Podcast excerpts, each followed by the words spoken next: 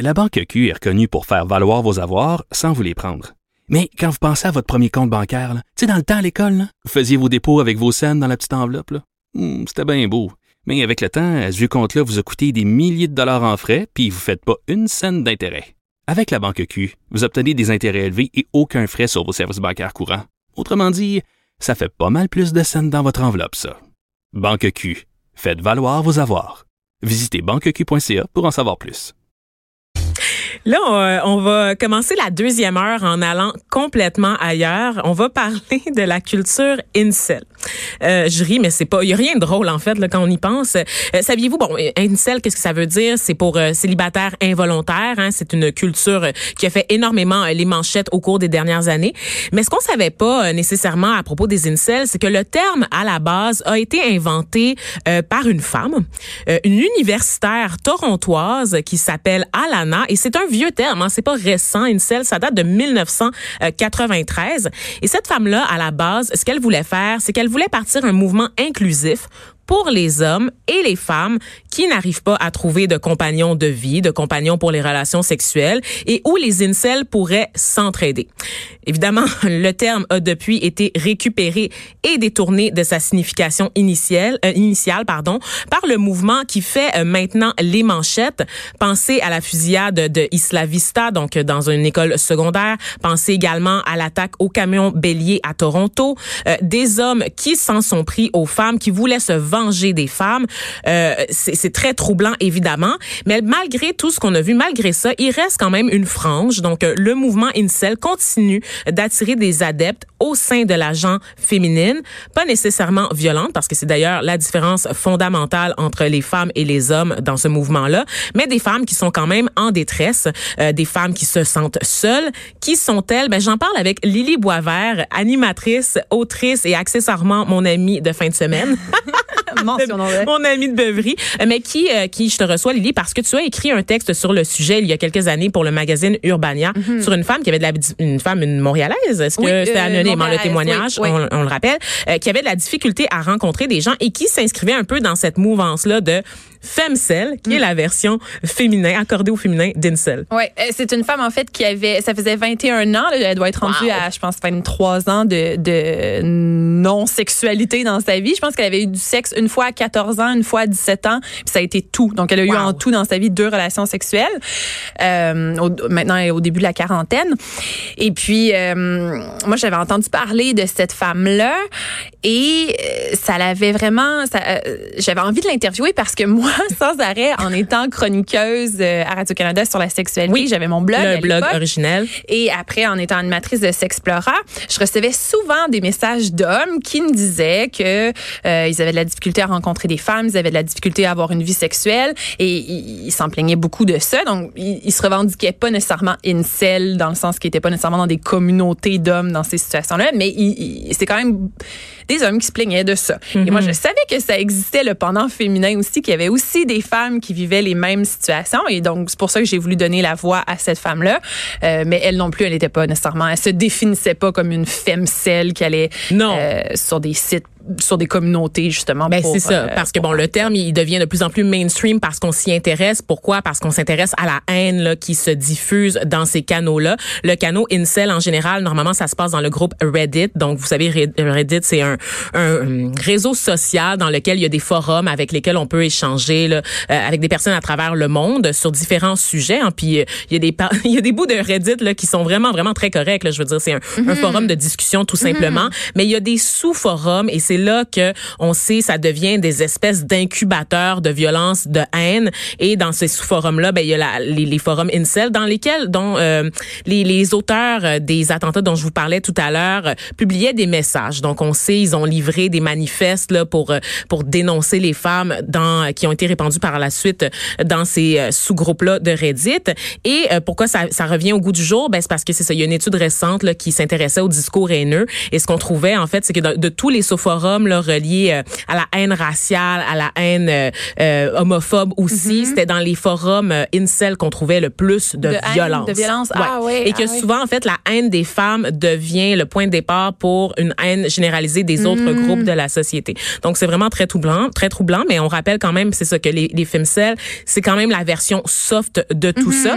Par contre, ben oui, vas-y. Oui, c'est ça. C'est que de ce que j'ai compris, c'est que les, les femmes-celles, dans le fond, elles retournent la haine contre Ben, Ben, c'est ça. Alors que les, les incels retournent la haine contre les autres personnes, donc les, les femmes en général et les beaux hommes qui arrivent à coucher avec les femmes. Mhm, c'est ça. Donc, euh, les, les femmes, en fait, euh, les femmes vont intérioriser le, le, le fait de pas se trouver cute. Tu sais, c'est ça. C'est ça. C'est qu'elles disent, en fait, je comprends les hommes de pas vouloir coucher avec moi parce que je suis pas belle. C'est littéralement ça. Je pense qu'il y a, dans l'article, il y a une femme qui elle, elle critique ses pieds d'homme, elle, elle critique son poids, elle critique ça. Il y avait une des femmes, entre autres, ça ça m'a vraiment troublée. Elle disait qu'elle avait tellement de, tellement de défauts physiques. Elle disait, j'ai, j'ai pas une belle peau, j'ai, des problèmes d'acné, il y a du pu puis du sang qui coule de ma face, je perds mes cheveux, euh, j'ai l'air maladif, j'ai, une dentition tellement croche que j'arrive pas à fermer ma bouche jamais. Fait qu'elle énonçait comme tous ces, ces, ces défauts physiques. C'est ça qu'en lisant ça, tu te dis merde, c'est, c'est vrai que c'est triste. Tu viens de décrire que- Shrek, genre.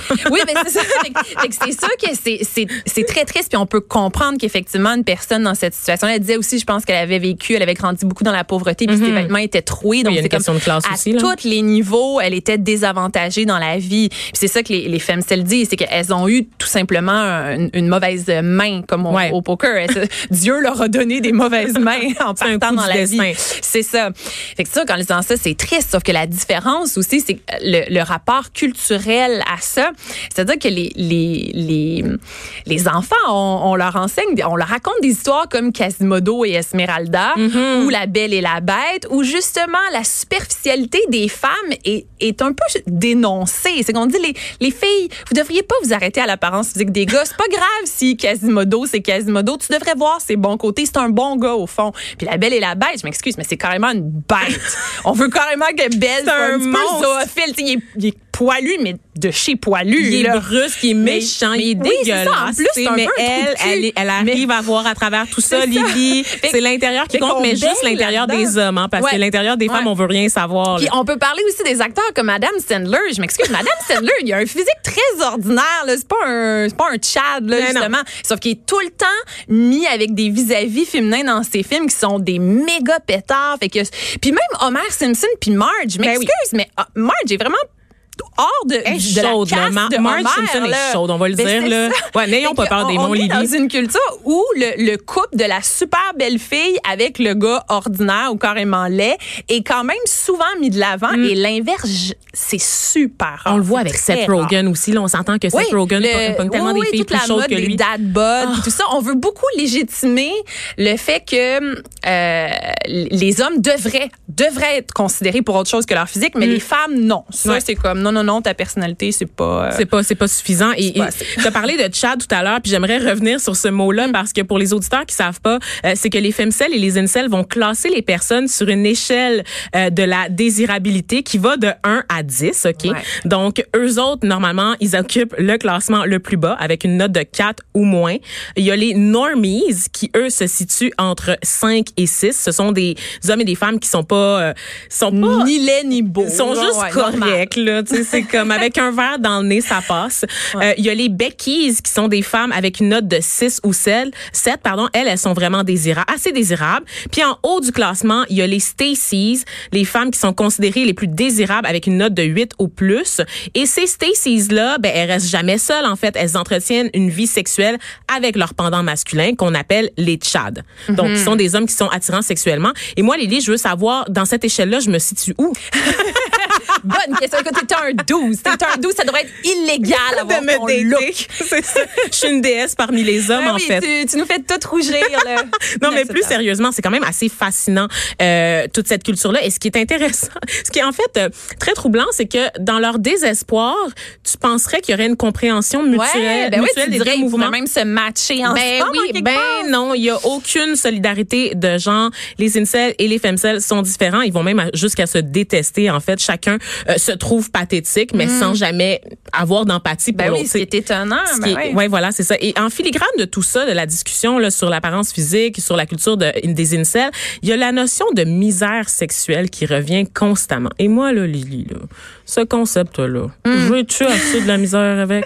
La misère sexuelle, là, ça, ça sous-entend que le sexe avec une autre personne nous est dû. Ouais. Et on applique ça tellement souvent dans la société. Peut-être que vous le remarquez pas, mais je vais prendre un cas récent qui va vous frapper, qui est tellement évident. C'est celui de Marilyn Lévesque, cette prostituée euh, qui a été qui a été lâchement, froidement assassinée par un homme qui avait été violent envers les femmes, qui avait assassiné sa conjointe et qui avait battu toutes les autres femmes qui l'avaient fréquentée. Cet qui a été euh, permis dans le cadre de sa libération conditionnelle, on lui a dit bon, il présente des risques pour les femmes ordinaires, mais comme les prostituées ce sont des sous-humains, ben il pourrait aller les voir pour satisfaire ses besoins. Quel besoin? Voyons donc, qu'est-ce quel besoin est-ce que sa main et une boîte de papier mouchoir ne pouvaient pas Ben oui. combler? Moi, Ben je, je oui. pose la question à l'inverse. Si moi, j'étais une femme qui avait battu à mort mon conjoint, que j'étais passée par le système carcéral pendant 12 ans, que j'en étais ressortie, est-ce que la première chose qu'on me dirait, c'est Vanessa, me semble, ça fait longtemps. sexuels, Ben oui, on va te payer une virée au 2,81, ça fait longtemps que tu pas touché à un homme. Pas personne dirait ça. Pourquoi est-ce qu'on prend pour acquis que la misère sexuelle d'abord est un concept valide, au-delà des personnes handicapées ou des personnes qui ont des troubles de santé mentale, des personnes en situation d'iti- d'itinérance, mais des personnes pour pour monsieur madame tout le monde. Pourquoi est-ce qu'on prend pour acquis que le concept de misère sexuelle est réel et que surtout seuls les hommes en vivent, tu sais? Mais, mais parce que historiquement, on a toujours considéré que le sexe était un besoin masculin, puis que les femmes sont un peu sur terre pour assouvir ce Mm. besoin masculin des hommes. Mais essentiellement, ce serait à ça qu'on qu'on sert, là, à être des incubateurs de, de bébés, euh, puis c'est ça qui Des réceptacles des pour réceptacles à bébé, ouais, des- à pénis et à bébé. Donc, Sérieux, ce serait un ça notre mission sur Terre. on on s'entend que hum, on a quand même un peu évolué de ça, mais ça reste que c'est, il y a quand même souvent euh, quelque chose qui perdure, là, une idée qui perdure que les hommes ont des besoins sexuels et que les femmes, le sexe pour elles est optionnel, puis que c'est quelque chose qu'on on doit un peu aux hommes. On est au-dessus de ça aussi, nous autres. On peut se passer de sexe. On dit souvent Oui. les femmes peuvent se passer de Oui, sexe. mais- Mais, c'est basé sur quoi? Mais non, mais c'est Sur rien. Puis tout le monde peut se passer de sexe. C'est pas un besoin vital. Ça, clarifions-le tout de suite. Il y a personne qui meurt s'il baisse pas, de un. Puis de deux, tout le monde, à moins que tu aies un handicap physique qui t'en empêche, tout le monde peut se masturber. Tout le monde peut utiliser sa main Voilà. ou un jouet ou être créatif, faire un trou dans un meuble. Je veux dire, il y a, il y a des possibilités, là. Fait que, Tu viens de m'en faire découvrir une, Lily, le trou dans un meuble. mais parce que les, apparemment, il y a des filles qui se masturbent sur des coins de meubles, des fois. Fait que Ah. pour un gars, ça prend au moins un trou. D'accord, oui, je comprends. En tout cas. Je comprends, mais je comprends pas. Mais bref, la masturbation est, est pratiquement toujours une option. Donc, ce qu'on dit, c'est quand on parle des besoins sexuels et de la misère sexuelle, c'est l'idée que on devrait avoir accès au corps d'une autre personne. C'est ça. Puis là, c'est là où ça devient problématique parce que c'est comme si les autres te doivent du sexe. Donc, on culpabilise les gens pour euh, assouvir nos, nos envies. Mais le sexe, généralement, c'est une envie. C'est ça l'affaire, c'est que c'est pas un besoin.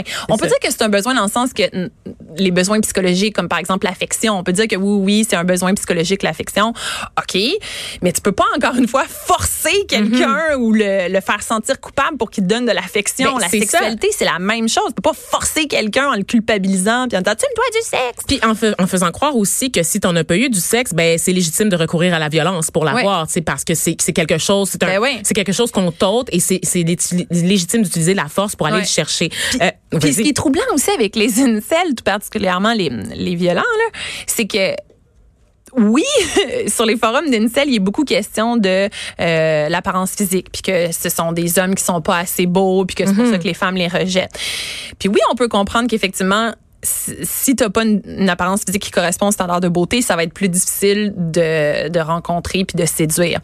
Mais une fois qu'on a dit ça, quand on regarde ceux qui sont passés aux actes, là, les violents, là, celui d'Isla Vista, celui de, euh, de Toronto, Ouais. ou même, je me rappelle, il y en avait eu un dans un gym il y a une couple d'années qui se, qui se plaignait du fait que euh, il, avait laissé une lettre dans laquelle il disait que il, il voyait les, les jeunes étudiantes des collèges privés passer devant sa fenêtre puis il désirait vraiment Ouais. puis il savait qu'il pouvait pas les avoir parce qu'il y avait vraiment un physique ingrat puis c'est, Oui, il est allé dans un gymnase, voulait, hein, il a ça. tué des femmes. Oui, c'est ça. Mhm. Il a tué des jeunes femmes dans un gymnase qui étaient en train de faire un cours de yoga. Tu sais aussi que Francine Pelletier, elle a lâché une bombe là, euh, pour les commémorations là, de, de Polytechnique en disant, entre autres, qu'il il est peut-être soupçonné que Marc Lépine était vierge aussi. Ouais, et que, ouais. que sa motivation... peut-être un peu au- incel, Ben, c'est ça, c'est peut-être the first one, the OG. Et dans les forums incel, souvent, on cite. Marc Lépine, en fait. Mais, mais moi, ce qui me fascine beaucoup avec ces, avec ces tueurs de masse-là, c'est que, sérieusement, quand on regarde leur physique, c'est pas des laidrons, là. Mm. C'est des hommes qui ont un physique normal. Même celui d'Islavista est un. Tu sais, il est quand même beau Ouais, il prenait- garçon, il faisait attention à sa personne. là. Fait que, le- le- il y a comme un.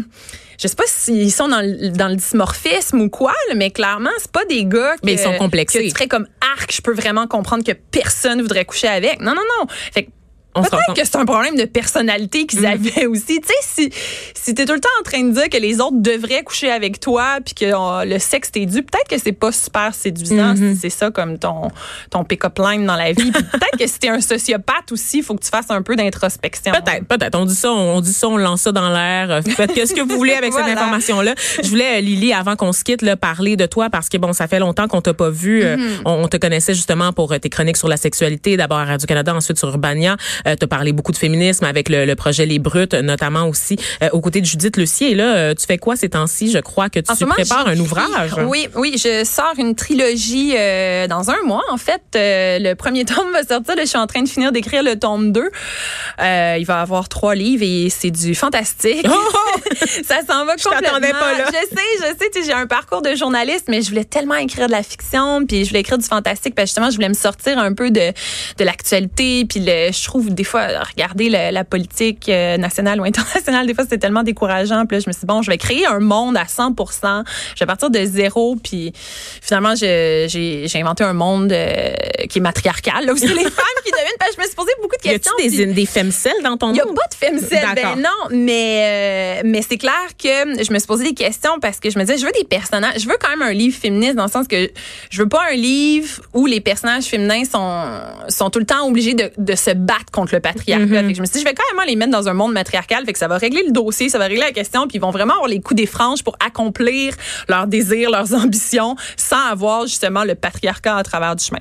Donc, euh, c'est un monde matriarcal et euh, les hommes sont objectifiés dans le livre et c'est les hommes qui, qui, qui c'est ça, qui doivent euh, composer avec les désirs sexuels des femmes qui sont brûlants parce que, Ben c'est ça. Hein? parce que c'est ça, les rôles sont inversés. C'est parfait. Et on attend ça quand? C'est prévu pour quand la Euh, sortie? 25 mars. 25 mars. Donc, on va ça. On va attendre ça avec impatience. Lily Boisvert, autrice, journaliste, animatrice. Merci d'avoir été avec nous. Merci de m'avoir